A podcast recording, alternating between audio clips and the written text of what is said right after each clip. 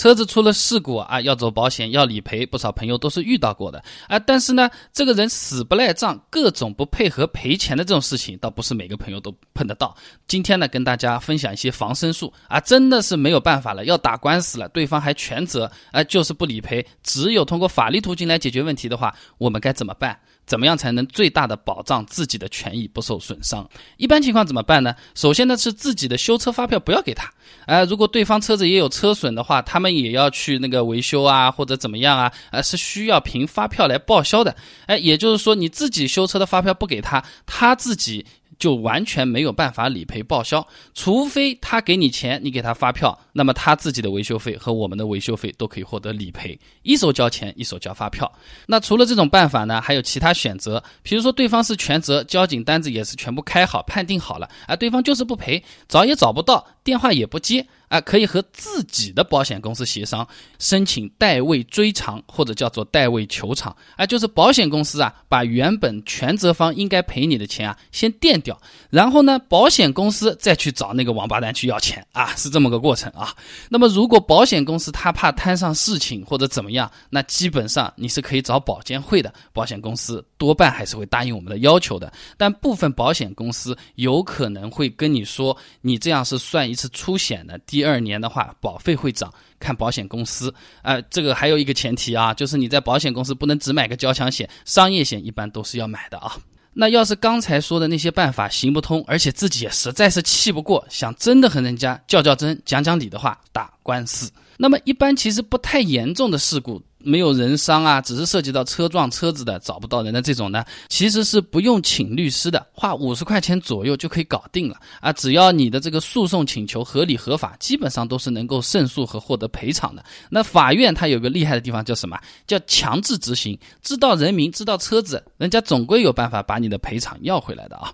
那我在查资料的时候发现啊，其他网站讲到这里就结束了，具体怎么办没有？那我请教一些老师傅，跟大家分享一下。第一件事情，找对方保险公司定损，大概要三到五天的样子啊。一般呢，只能全责方啊这个保险公司来定损，这个是需要注意的，也就是打对方保险公司，基本上都是会来的啊。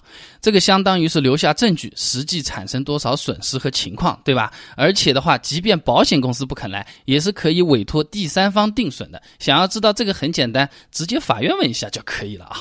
第二件事情，去工商局找保险公司信息啊，直接网上面去查这个投保公司登记的工商局啊，一定要查清楚是在哪个具体的省市区那个工商局，它有一个信息科啊，打打印一张对方保险公司的企业信息盖个章，这个一般几块钱就搞定了，这个留着有用。第三步的话呢，是到交警队进行责任认定啊，呃，一般来说事故之后都有责任认定书是吧？这个留好不要。扔掉啊，然后的话呢，去开具这个事故认定书的交警支队，然后凭事故责任认定书啊，就是定责单，把对方车主、驾驶员的信息全部拉出来，这个不需要盖章啊。然后第四步就要开始填写起诉书了啊，五十块钱。那么到这个地方法院啊，大厅办事人员会给你个模板的，你照着他样子把起诉书填好，交五十块钱诉讼费，然后呢，把你什么修车发票、定损单。责任认定书、维修清单以及刚才填的起诉书复印四份，然后呢，车主信息、驾驶员信息、保险公司信息一份，一起交到法院，就可以拿到一张诉讼受理通知书了。那么就基本上开始等了。那么在开庭之前的话呢，他会进行调解，一般是十五天。那大概怎么个过程啊？就法院给双方各打几个电话。啊，你这个肯定要赔的，你这个打官司有什么意思啊？根本没有用的啊！你直接打打给他们好了嘞，你们弄那么复杂干什么啦？你们这个判起来对大家都没好处的，基本上是这么个环节啊。但无巧不成书啊，世界奇葩到处有是吧？哎，就是不认账，就是不肯调解，就是不理你。这个时候呢，法院都会找保险公司来沟通。那保险公司如果不愿意进入开庭环节的话呢，会让法院开一个协助办理函，把复印的材料盖上章以后呢。邮寄给对方保险公司处理诉讼问题的这个人啊，那对方收到之后呢，一般都会把钱打到法院，然后法院通知你去拿钱就搞定了。那如果刚才说的这些办法还是没有用啊，比如说啊，全责方他就买了个交强险，保险公司不够赔的，那对方又说那我也是不掏钱，我也就是没钱，那彻底调解不成功的话，那真的就需要开庭处理了。那开庭了都已经到这个份上了，那既然是我产生的损失，都要让你出来，比如说什么。医疗费、误工费、护理费。住院伙食费、补助费、交通打的费、伤残赔偿金、精神伤害抚慰金等等等等的，只要是有发票、有证据的，全部一股脑儿拿上来，全部都可以要求对方来赔偿。因为这个案情对于法院的角度来说是非常简单、好判断的案件，基本上十几天就能结案了。当然，如果涉及到有人受伤啊，或者说你前面准备的这个证据单据不全的话，那这个拖了没底了，一年半载都是有可能的啊。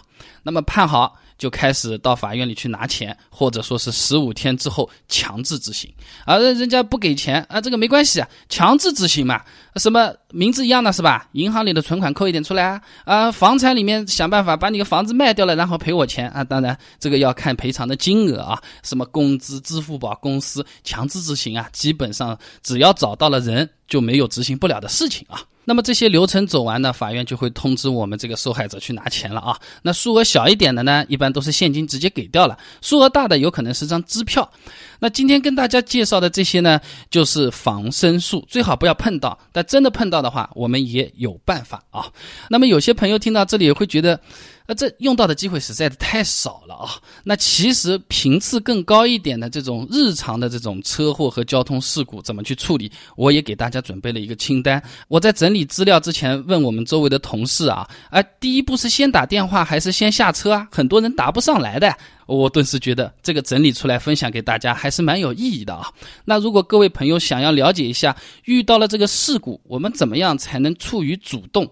哎，如果是我们自己全责的时候啊，呃，我们到底要不要垫付这个医药费？啊，那不是都说这个出险是要影响第二年保费的吗？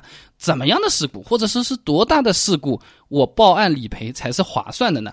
好多的清单啊、资料啊，我分成很多篇，全部给大家准备好了。如果各位朋友有兴趣了解一下的话呢，不妨关注一下我的微信公众号“备胎说车”，直接回复关键词“事故”，马上就可以看到这些清单了啊。